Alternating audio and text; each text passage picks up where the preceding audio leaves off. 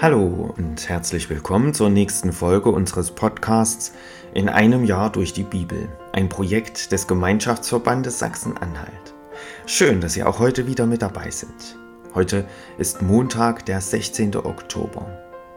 Wer hat bzw. hätte heute Geburtstag?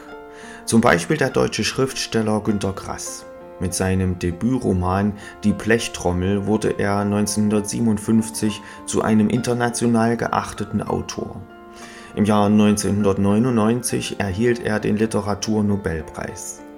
Günter Grass wurde am 16. Oktober 1927 geboren, gestorben ist er im Jahr 2015.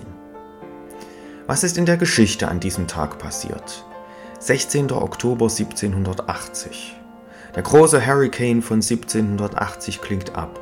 Er war ganze sieben Tage durch die Karibik gezogen und hat 22.000 Menschenleben gefordert. Er gilt als der bisher schlimmste atlantische Hurricane.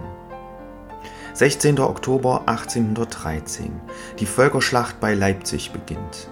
In der entscheidenden Schlacht der Befreiungskriege kämpfen die Franzosen unter Napoleon Bonaparte gegen die Verbündeten Österreich, Russland, Preußen und Schweden. 16. Oktober 1923. Walt und Roy Oliver Disney gründen das Disney Brothers Cartoon Studio. Daraus wird später die Walt Disney Company. Und 16. Oktober 1994. Bei einer Volksabstimmung entscheiden sich die Finnen für einen Beitritt zur EU. Ich lese uns die Losung für den heutigen Tag vor.